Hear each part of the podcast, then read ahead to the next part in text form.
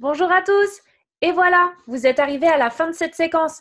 Bravo pour votre travail Grâce aux vidéos explicatives que vous avez visionnées, aux fiches de théorie que vous avez lues et grâce aux différents exercices que vous avez réalisés, vous devriez maintenant être au point avec la multiplication en colonne. Vous savez faire une multiplication à un chiffre, mais aussi à deux chiffres. Ça, c'est la classe.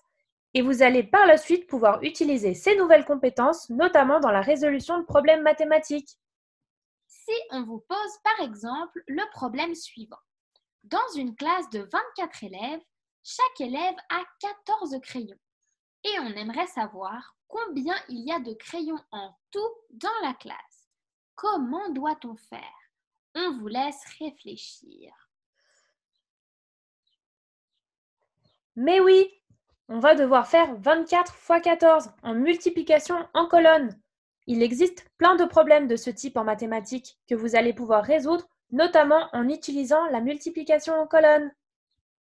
À la prochaine et encore bravo